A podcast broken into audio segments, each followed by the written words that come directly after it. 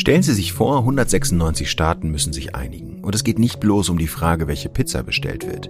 Nein, bei der Klimakonferenz geht es um wirklich große wirtschaftliche Interessen, um viel Geld. Denn die Kraftanstrengung, die Klimaerwärmung auf 1,5 Grad zu begrenzen, die lässt sich nur durch sehr viele kleine Schritte auf internationaler Ebene erreichen. Dann nimmt Brasilien eine Blockadehaltung ein, wenn es um CO2-Zertifikate geht oder die USA und China wollen alte Klimagutschriften nicht aufgeben. Zwei Wochen Verhandlungen, zähes Ringen um millimeterweise Annäherung und am Ende 42 Stunden Abschlussverhandlungen. So ist es in Madrid vor zwei Jahren passiert. Trotz internationaler Aufmerksamkeit, trotz Klimaprotesten war das Ergebnis mau. In Glasgow startet am kommenden Montag die 26. Klimakonferenz. Die Erwartungen sind wieder riesig. Im FAZ-Podcast für Deutschland nehmen wir Sie heute mit in den Kaninchenbau der Klimaverhandlungen. Wie laufen die ganz konkret ab? Das erzählt uns ein Wissenschaftler, der bei 23 Konferenzen dabei war. Was kann in Glasgow wirklich erreicht werden? Was wäre ein Erfolg? Und wie sind die Positionen der USA, China und der EU in den Verhandlungen? Das erzählen uns unsere Korrespondenten aus den Ländern. Und warum ist Deutschland, wo es noch keine neue Regierung gibt, in Glasgow eine lame duck? Eine ganz andere Frage will ich auch noch stellen. Obwohl es die Konferenzen schon so lange gibt, obwohl Klimaschutz Anfang der 2000er Jahre eine so große Aufmerksamkeit bekam, ist so wenig seitdem geschehen. Darüber spreche ich mit Jürgen Trittin, der für die Grünen von 1998 bis 2005 deutscher Umweltminister war. Damit willkommen beim FAZ-Podcast für Deutschland. Ich bin Timo Steppert und heute ist Freitag, der 29. Oktober 2021.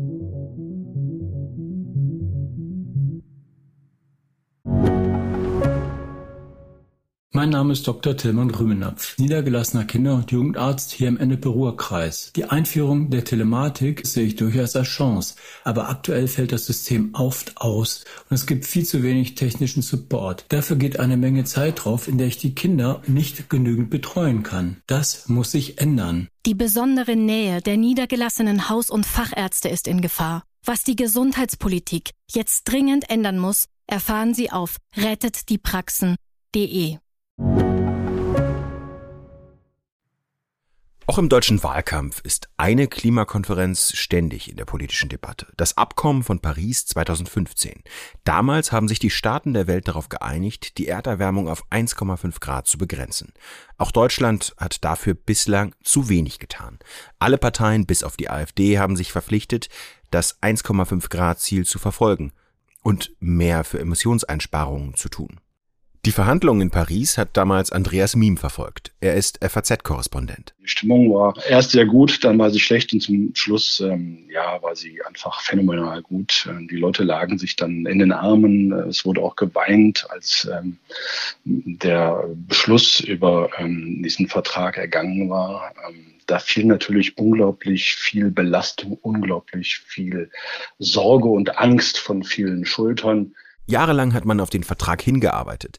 Wie es den Unterhändlern ergangen ist, kann man sich gut vorstellen. Wenn da die Leute zwei Wochen mehr oder weniger aufeinander hocken und um jedes Wort, um jedes Komma feilschen, dann gibt es auch sowas wie eine physische und psychische Ermattung. Und wenn man dann hinterher sagt, Schlussstrich gezogen, Punkt gesetzt, wir sind durch, fällt natürlich auch diese ganze Last von einem ab. Um zu verstehen, warum Paris so ein Durchbruch war, müssen wir aber einen Schritt zurücktreten und in das Jahr 2009 gehen.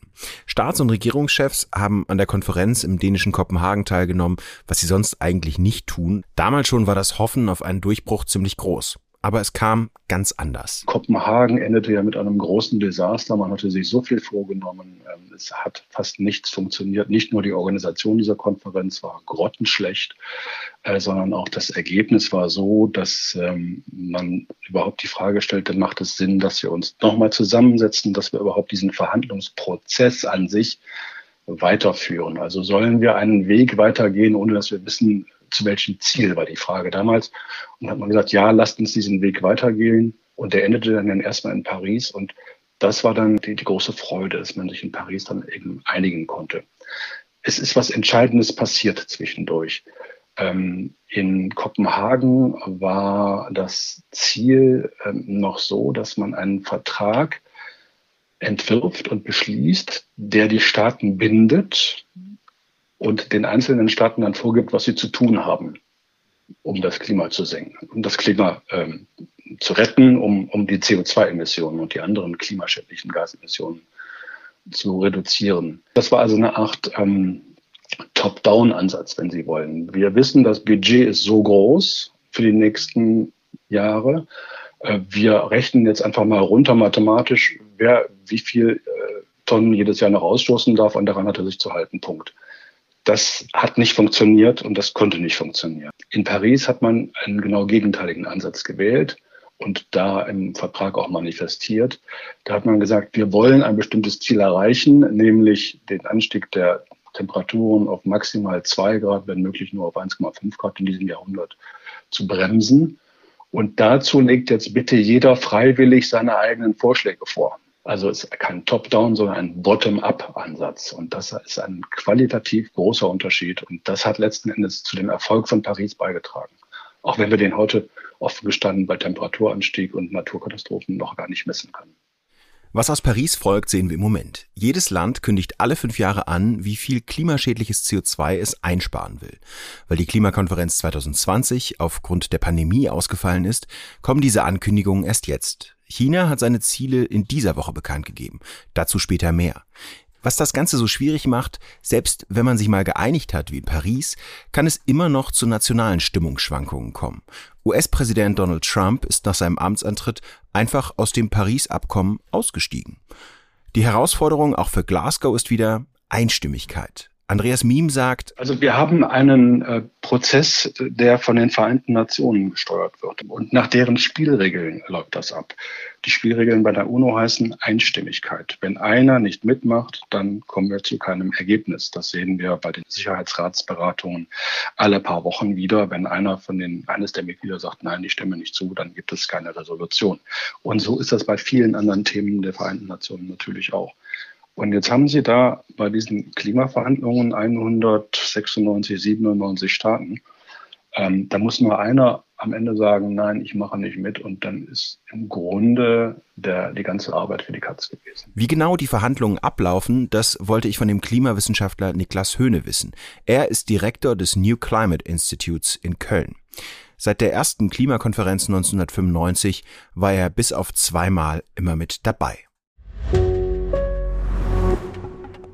Herr Höhne, Sie waren bei 23 Klimakonferenzen. Da verhandeln ja 197 Staaten über kleine Details zwei Wochen lang und am Ende gibt's diesen Abschlussmarathon sozusagen.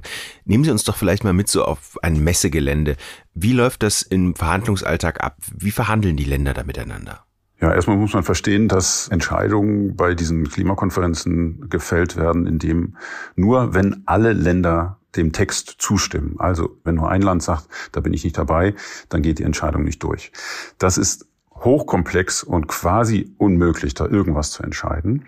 Aber es funktioniert trotzdem und das ist das Erstaunliche dabei. Und es geht meistens so, dass man anfängt, dass man sich einigt, worüber man überhaupt reden will. Dann geht mit den 190 Staaten, dann geht es in kleinere Gruppen und am Ende sind es nur noch sehr wenige, die dann einen Kompromiss aushandeln. Und am Ende wird es wieder den anderen 190 Staaten vorgelegt und die können das sich anschauen und sagen, dem stimmen wir zu oder nicht. Und so kommt es dann tatsächlich doch zu Entscheidungen. Mhm. Ich war selbst 2019 zum ersten Mal auf so einer Klimakonferenz und war überrascht. Eigentlich bekommt man da als Journalist ziemlich wenig davon mit. Alles spielt sich hinter verschlossenen Türen ab. Na, das stimmt nicht ganz. Also ich finde, das ist noch ein internationaler Prozess, der relativ äh, transparent ist. Also die Presse ist dabei, Beobachter wie wir aus der Wissenschaft sind dabei und viele der Verhandlungen sind tatsächlich öffentlich, aber nicht alle. Insofern ist es schwer, diesem komplexen Prozess zu folgen, aber er ist im Vergleich zu anderen internationalen Verhandlungen immer noch äh, transparenter. Hm. Sie haben schon gesagt, ähm, die Länder müssen sich erstmal darauf einigen, worüber sie überhaupt verhandeln wollen. Die Erwartungen an Glasgow sind ja jetzt sehr groß. Was wird denn überhaupt genau verhandelt in den kommenden zwei Wochen? Ja, auch da ist es wieder wichtig, es gibt Dinge, die tatsächlich auf der Agenda stehen und auch verhandelt werden. Und es gibt andere Dinge, die werden gar nicht verhandelt, sind aber ebenso wichtig. Schauen wir uns erstmal das an, was verhandelt werden mhm. muss. Äh, auf der einen Seite muss verhandelt werden ein, ein Überbleibsel vom Regelbuch des Pariser Klimaschutzabkommens. Was aus meiner Sicht aber viel wichtiger ist, und das wird gar nicht offiziell verhandelt, ist, dass jedes Land alle fünf Jahre einen neuen Vorschlag machen muss, wie viel Treibhausgasemissionen es reduzieren will. Und da gibt es eben jetzt hier so einen Zeitpunkt, an dem das passieren muss, nämlich genau für diese COP, für diese Konferenz. Und bei der Konferenz oder vor der Konferenz sollten alle Länder einen neuen Vorschlag machen. Äh, und der, die neuen Vorschläge schaut man sich dann an und äh, kann dann sagen, ob das in die richtige Richtung geht oder nicht. Mhm. Dann fangen wir vielleicht mal bei diesen Vorschlägen an. Wie steht es denn darum? In dieser Woche zum Beispiel haben wir den Vorschlag äh, von China gesehen. Andere wollen sich noch in der kommenden Woche, wollen die noch in der kommenden Woche präsentieren. Wie sehen die Vorschläge aus? Wie hoffnungsvoll stimmen die uns? Ja, die meisten Länder haben jetzt inzwischen tatsächlich einen Vorschlag gemacht. Viele von denen sind ambitionierter, also führen zu weniger Treibhausgasemissionen als vorher. Das bedeutet, dass diese Lücke zwischen dem, wo wir eigentlich hinwollen und wo wir hinkämen, wenn alle Länder das machen, was sie versprechen, die ist etwas kleiner geworden, aber leider nur 20 Prozent. Und so Länder wie ja, äh, Russland, äh, Australien ähm, und so weiter haben eben Vorschläge gemacht, die gar nicht zu niedrigeren Emissionen führen und das widerspricht eigentlich dem Geist des Pariser Klimaschutzabkommens. Insgesamt haben wir immer noch eine gigantische Lücke zwischen dem, wo wir eigentlich hinwollen und wo wir hingehen müssten mit all diesen Vorschlägen. Die Vorschläge an sich würden dazu führen, dass globale Treibhausgasemissionen äh, stabilisiert werden bis zum Jahr 2030, also in den nächsten zehn Jahren. Aber sie müssten eigentlich halbiert werden. Also wir dürften nur halb so viel Treibhausgase emittieren in 2030, wenn wir es mit diesem 1,5 Grad Limit wirklich ernst meinen. Also da ist eine, immer noch eine gigantische Lücke. Aber wie wahrscheinlich ist es, also das ist ja die politische Ebene sozusagen, nicht die, die, die bei den Verhandlungen entscheidend ist. Das ist ja die Frage, wie viel Druck kann da aufgebaut werden. Wie wahrscheinlich ist es, dass man tatsächlich Länder wie Russland zum Beispiel dazu bringt, dass sie, obwohl sie ja eigentlich schon eine Ankündigung gemacht haben, tatsächlich ihre sogenannten NDCs, also die nationalen Beiträge, nochmal anpassen, nochmal, äh, also nochmal mehr anbieten? Das ist eben genau der Punkt. Das soll ja dieser Prozess bewirken, so Druck auszuüben, dass man gar nicht mehr anders kann, als etwas Ambitionierteres vorzulegen.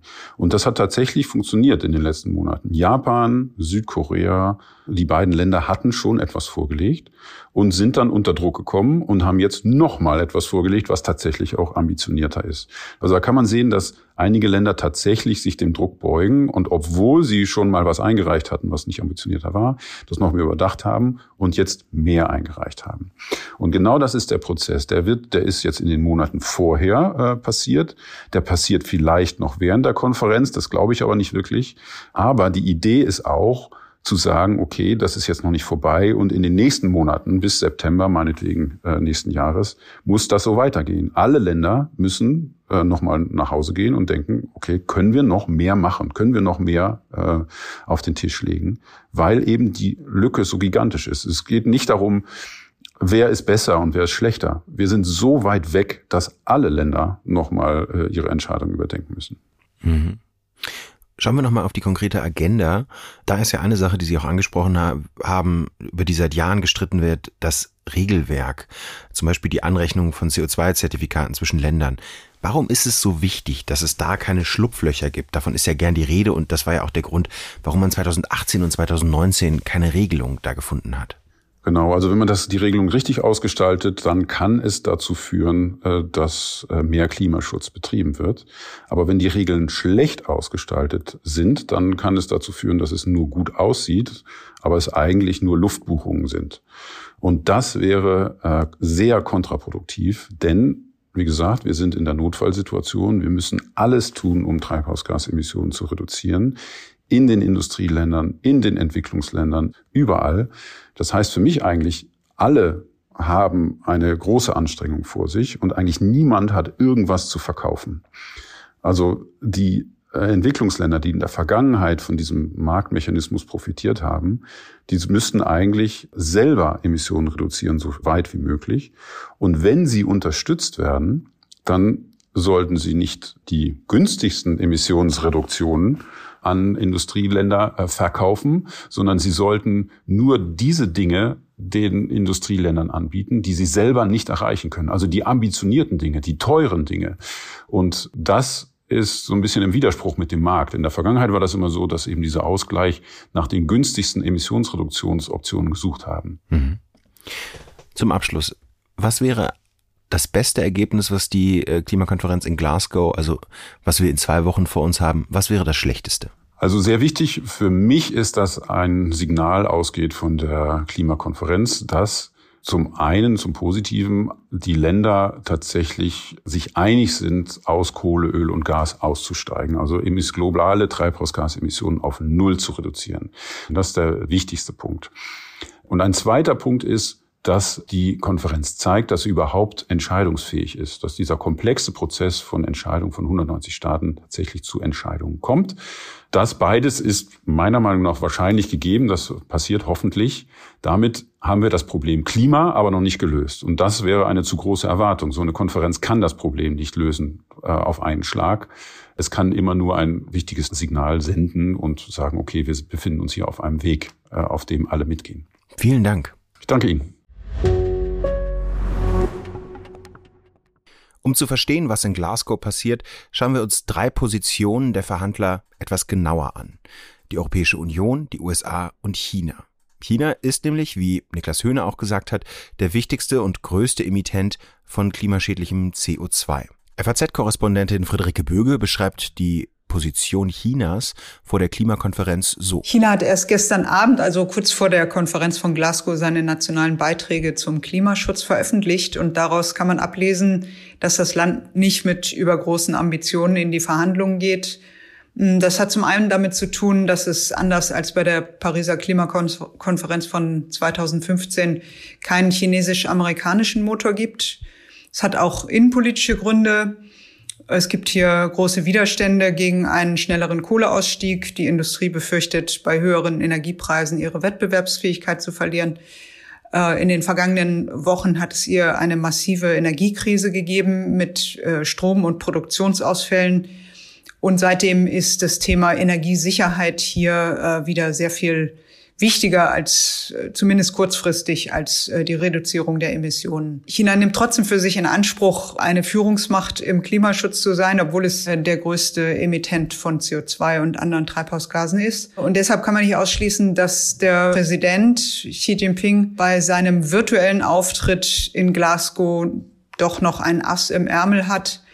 Außerdem versteht sich China als Sprecher der Entwicklungsländer es wird also in Glasgow darauf drängen, dass die Industriestaaten ihre finanziellen Zusagen einhalten. Ein Thema, bei dem China auf der Bremse steht, ist eine CO2-Importsteuer, die chinesische Güter zum Beispiel bei der Einfuhr in die EU verteuern könnte. Xi Jinping selbst wird in Glasgow nicht persönlich vertreten sein, sondern nur virtuell. Es gibt dafür vor allem zwei Gründe. Zum einen hat Xi Jinping wegen der Pandemie seit fast zwei Jahren das Land gar nicht mehr verlassen. Das hat damit zu tun, dass die chinesische Propaganda den, hier den Eindruck erweckt hat, äh, dass Xi Jinping der Führer ist, der das Virus weltweit am erfolgreichsten bekämpft hat. Und wenn er sich im Ausland mit dem Coronavirus anstecken würde, dann würde das diesen Nimbus zerstören. Außerdem findet hier äh, in wenigen Tagen eine wichtige Parteikonferenz statt, bei der die Weichen dafür gestellt werden, wer künftig dem mächtigsten Zirkel von Staat und Partei angehören wird. Und das ist für Xi Jinping wichtiger als der Klimaschutz. Die USA unter Präsident Joe Biden setzen wieder auf Klimaschutz. Wienan von Petersdorf, Korrespondent der FAZ in Washington, beschreibt den Kurs der neuen Regierung. Amerikas Präsident Joe Biden bringt ein sehr ambitioniertes Versprechen mit. Die Vereinigten Staaten wollen bis 2030 die Emissionen ihrer Treibhausgase halbieren. Allerdings vom Niveau des Jahres 2005 gerechnet. 2005 war ein Rekordjahr bei Emissionen. Das Programm bleibt aber immer noch sehr ehrgeizig. Es bedeutet, dass sie ihre Emissionen von heute binnen neun Jahren um 40 Prozent reduzieren wollen. Das Weiße Haus hat auch Pläne, wie das Ziel erreicht werden soll. Ein zentrales Element sind die geplanten Billionen Dollar schweren Infrastrukturgesetze, die allerdings aktuell im Kongress noch heiß umkämpft werden.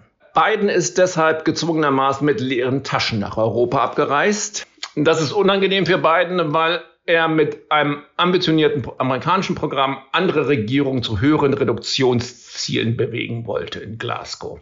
Das Gesetzespaket sah zuletzt große Steuervergünstigungen für Elektroautos und erneuerbare Energie vor. Zudem beinhaltet es Investitionen in das Stromleitungsnetz und in Großbatterien, die Strom speichern, wenn Wind und Sonne keinen Strom liefern. Zwei zentrale Programme sind allerdings aus dem Gesetzesentwurf geflogen. Biden wollte Energieversorgern Geld geben, wenn sie auf erneuerbare Energie umsteigen und sogleich bestrafen, wenn sie es nicht machen. Herausgeflogen ist offenbar auch die geplante Steuer auf das potente Klimagas Methan, das beim Fracking und in der Tierhaltung anfällt. Ohne diese Programme wird es rechnerisch schwer für Biden sein Versprechen zu halten. Unmöglich aber ist es nicht. Zum einen kann er versuchen, am Kongress vorbei die Regulierung zu verschärfen. Das allerdings ist kompliziert und kann vor Gericht gestoppt werden. Biden muss nicht alle Hoffnung fahren lassen, aber es wird schwer für ihn, sein Versprechen zu halten. Und die Europäische Union? Henrik Hafsack, Korrespondent in Brüssel, beschäftigt sich dort besonders mit Klimafragen. Die EU gibt gerne den Vorreiter im Klimaschutz und ganz falsch ist das auch nicht. Sie hat Jahr für Jahr 25 Milliarden Euro bereitgestellt, um den ärmsten Ländern zu helfen. Das ist genau der Anteil an den 100 Milliarden, den sie zugesagt hatte. Und sie hat sich zu Zielen verpflichtet, die doch weit über das hinausgehen, was die meisten anderen gemacht haben oder zumindest beschlossen haben. Das heißt, sie will bis 2050 klimaneutral sein und bis 2030 den Ausstoß um 55 Prozent verglichen mit 1990 senken. Das Problem, was im Augenblick besteht, ist, dass angesichts der hohen Energiepreise die Einigkeit unter den Mitgliedstaaten, wie diese Ziele erreicht werden sollten, ins Wanken geraten ist. Es wird gerade wild darüber gestritten, vor allen Dingen aus Osteuropa kommt, aber nicht nur von dort, ob sich die EU wirklich leisten kann, so weit zu gehen, wo man ja jetzt schon unter den hohen Preisen leidet und die Haushalte ächzen. Und dann wird darüber geschritten, welcher Weg der richtige ist, um dahin zu kommen, ob man das über den Emissionshandel macht, also CO2-Preise oder auf andere Art und Weise. Und das könnte tatsächlich noch ein Problem für die EU werden, sodass am Ende die Gefahr besteht, dass den hehren Zielen vielleicht dann doch nicht die ausreichenden Taten folgen. Und dann ist sie vielleicht doch nicht mehr ganz so sehr die Vorreiterin, die sie gerne sein möchte. In Deutschland gibt es noch keine neue Bundesregierung. Die deutsche Umweltministerin Svenja Schulze von der SPD ist zwar noch im Amt, wird es aber voraussichtlich in einer Ampelkoalition nicht sein. Dann übernehmen die Grünen. Inwiefern schwächt das die deutsche Verhandlungsposition? Wird Deutschland als lame duck wahrgenommen in Glasgow? Darüber habe ich mit FAZ-Korrespondent Christian Geinitz gesprochen. Deutschland ist insofern eine lame duck, dass diese Bundesregierung ja nichts mehr entscheiden kann. Nun kann man sagen, hinter den Kulissen auf der Arbeitsebene wird natürlich unabhängig von der Führung diskutiert und es gibt auch eine Art Konsens natürlich unter den Parteien, wie die deutsche Klimapolitik auszusehen hat. Auf der anderen Seite aber ist es natürlich so, dass wir alle wissen, wie wichtig einzelne Personen, starke Verhandler sind in diesen Klimadebatten. Und gerade Frau Merkel hat da in der Vergangenheit Ausdauer bewiesen, sie hat äh, ein sehr hohes Ansehen sich erworben. Und insofern ist, wird es ihr natürlich schwer fallen, jetzt Entscheidungen zu treffen oder Allianzen zu schmieden, die auch ganz, ganz nötig sind auf diesen Klimaveranstaltungen. Hm. Das heißt, welche Position nimmt Deutschland bei den Verhandlungen ein? Ist Deutschland tatsächlich das Land, das sich für deutlich mehr Klimaschutz einsetzt und da in einer Phalanx mit äh, den USA unter Biden und der Europäischen Union versucht, Länder wie China, Indien oder Australien unter Druck zu setzen? Deutschland ist auf alle Fälle oder gilt auf alle Fälle als äh, Vorreiter. Das war auch in der Vergangenheit so, auch unter anderen politischen Konstellationen und wird sicher jetzt nicht weniger werden, wenn man sich die Sondierungs- und Koalitionsverhandlungen, äh, die ja doch in dieser Klima- und Umweltfrage sehr von den Grünen dominiert werden, anschaut. Das heißt, auf Deutschland lastet ein großes Gewicht. Deutschland gehört zu den Ländern, die vorpreschen und sieht sich da in, in der Tat in einer Phalanx mit anderen Ländern, die ähnlich vorgehen. Insofern Deutschland, hm, ich will nicht sagen, macht da Druck, aber massiert sozusagen die Seelen auch der Chinesen, dass es diese Verpflichtungen geben wird und tut das in einer Reihe mit vielen anderen Ländern. Hm. In der Vergangenheit, auch im Wahlkampf, ging es ja auch darum, inwiefern Deutschland eine Form von Vorbildfunktion übernimmt, also bestimmte Dinge in der Klimapolitik und in der Umweltpolitik umsetzt, die natürlich nicht alleine das Klima retten, wie es dann gerne manchmal zynisch heißt, aber andere davon überzeugen könnten, dass sie den ähnlichen Weg gehen, auch als Industrieland oder auf dem Weg zum Industrieland. Wie, wie, wie schätzen Sie diese Vorbildfunktion eigentlich wirklich ein? Also denken sich das nur die Deutschen, dass sie da eine Rolle spielen oder ist es tatsächlich so, dass man da mit Interesse auf Deutschland schaut? Na, man schaut schon mit großem Interesse auf Deutschland. Das hat zwei Gründe. Das eine ist die doch wegweisende Entscheidung des äh, Bundesverfassungsgerichts äh, vom vergangenen Jahr, äh, als der deutschen Bundesregierung ins Stammbuch geschrieben wurde, ihre Bundesklimagesetzgebung noch zu verschärfen. Das ist ja auch sehr, sehr schnell erfolgt. Äh, und der zweite Grund ist tatsächlich die neue Bundesregierung. Wir sehen das jetzt schon im Sondierungspapier und der Diskussion um das Vorziehen des Kohleausstiegs. Das ist also ein, ein, eine Herkulesaufgabe, das will man erreichen. Das wird im Ausland mit Interesse verfolgt. Gleichzeitig gibt es aber natürlich auch Friktionen oder Zweifel bei den europäischen Partnern. Insbesondere denken Sie äh, an Frankreich, das äh, eine eindeutige und wiederholte Aussage zum Thema Kernenergie getroffen hat. Und man fragt sich im Ausland natürlich schon, wie Deutschland dem eigenen hohen Anspruch gerecht werden äh, will, das einzige Industrieland zu sein, das sowohl aus der Kohle als auch aus der Kernkraft aussteigt. Also an diesem Doppelanspruch wird sich auch die kommende Regierung messen lassen müssen. Und das beäugt man in Europa mit einerseits einem gewissen Wohlwollen, aber auch mit, durchaus mit Zweifeln. Mhm. Letzte Frage, eine, die ich allen Gesprächspartnern heute stelle. Woran würden Sie einen Erfolg in Glasgow festmachen? Ich würde einen Erfolg in Glasgow daran festmachen, dass man sich bei den eher technischen Fragen, die jetzt auf dem Tisch liegen, näher äh, kommt. Es ist etwas kompliziert, das Verfahren, aber da geht es um Transparenzregeln, da geht es um die Anrechenbarkeit von Klimaschutzanstrengungen einzelner Staaten und Unternehmen im Ausland. Wo werden diese verbucht? Man könnte sagen, es ist ein bisschen so, das Klimagesetz von Paris von 2015 muss mit entsprechenden Rechtsverordnungen unterlegt und ausgefüttert werden. Und das klingt alles sehr technisch, wäre aber wichtig, das abzuräumen äh, bis zum Ende der COP26, also der Glasgower Klimakonferenz, um dann von den rein rechtlichen Fragen, die dann international geklärt werden, tatsächlich in die Umsetzung zu gehen. Das würde zum Beispiel bedeuten, dass man entsprechende Allianzen schmiedet, wie man denn nun den CO2-Ausstoß im Verbund mit anderen Ländern drastisch minimiert, um die Klimaziele noch einzuhalten und das 1,5 Grad Ziel, was ja über allem schwebt, dann hoffentlich doch noch zu erreichen. Vielen Dank, Herr Geinitz. Ich danke Ihnen. Ich bin jetzt mit Jürgen Trittin verbunden. Herr Trittin, Sie waren selbst Umweltminister und auch auf Klimakonferenzen. Wie haben Sie das Anfang der 2000er, als es noch wenige solcher Treffen gab, in Erinnerung? Ja, das war sehr schwierig. Wir hatten vor allen Dingen damit zu tun, dass wir das Kyoto-Protokoll überhaupt ratifizierbar machen mussten. Und da habe ich dann allein zwei Klimakonferenzen mit zugebracht, äh, wo das nicht geklappt hat. Und erst der Umstand, äh, dass am Ende des Tages äh, in den USA ein Wechsel in der Administration, zur Bush-Administration stattgefunden hat und die nicht so richtig voll handlungsfähig waren, hat es dann ermöglicht, 2001 äh, in einer Sonderkonferenz in Bonn genau dieses Ziel durchzusetzen. Sonst hätten wir bis heute kein rechtsverbindliches Kyoto-Protokoll. Um 2006 gab es den Film vom ehemaligen Vizepräsidenten Al Gore, An Inconvenient Truth, eine unangenehme mhm. Wahrheit, der sich mit den Folgen des Klimawandels beschäftigt hat. Ich habe den auch vor kurzem noch mal ein Stück davon gesehen.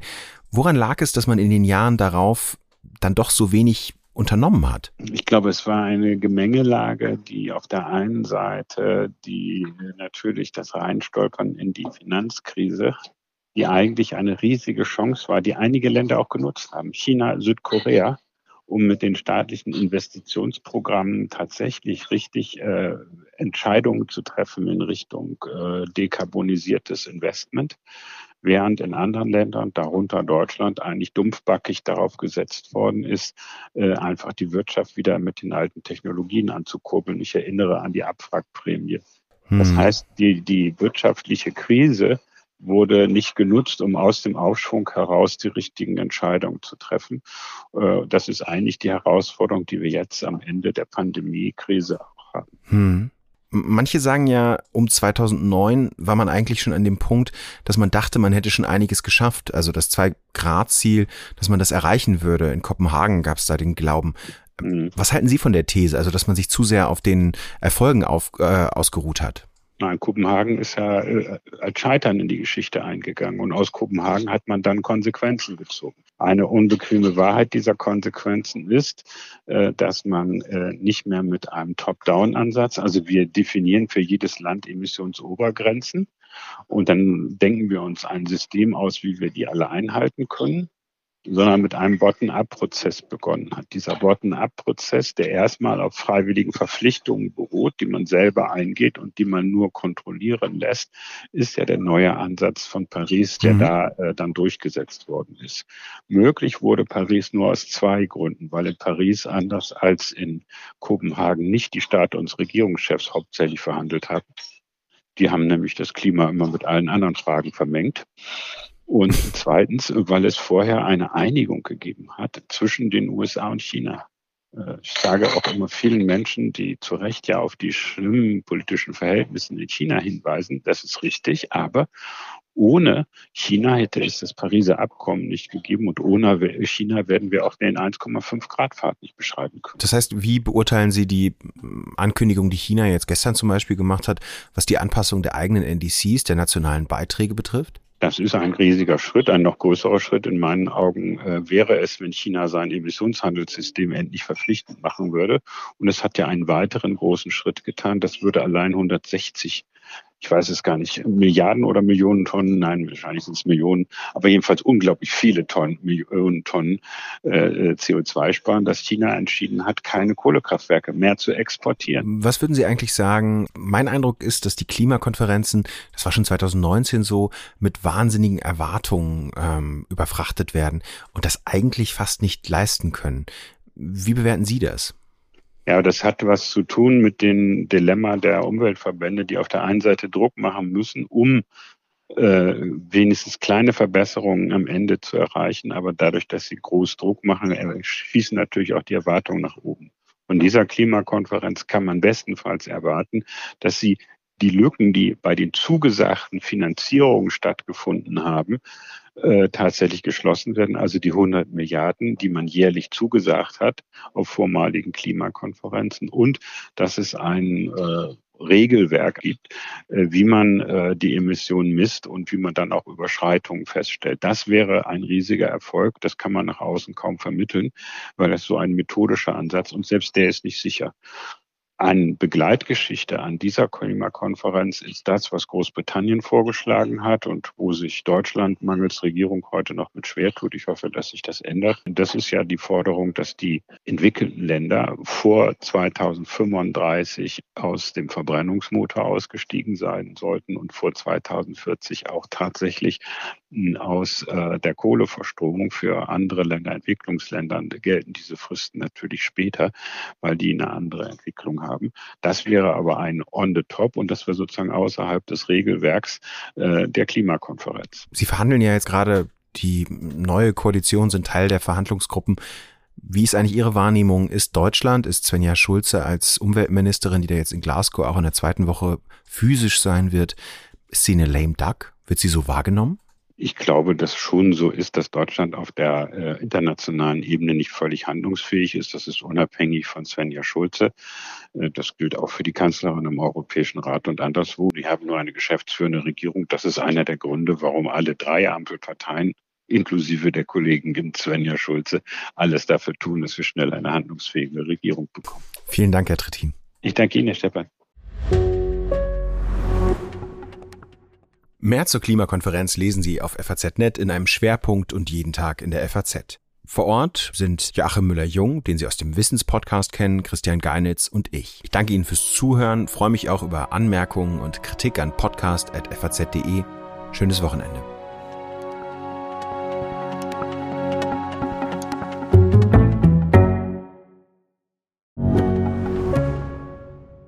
Ich bin Dr. Robin John, Allgemeinarzt in Schönebeck. Das ist 15 Kilometer von Magdeburg entfernt und trotzdem zu weit, um hier Nachwuchs zu finden. Immer mehr Praxen im Salzlandkreis bleiben unbesetzt und Patienten haben lange Wege und noch längere Wartezeiten. Das muss sich ändern. Die besondere Nähe der niedergelassenen Haus- und Fachärzte ist in Gefahr. Was die Gesundheitspolitik jetzt dringend ändern muss, erfahren Sie auf rettetdiepraxen.de. you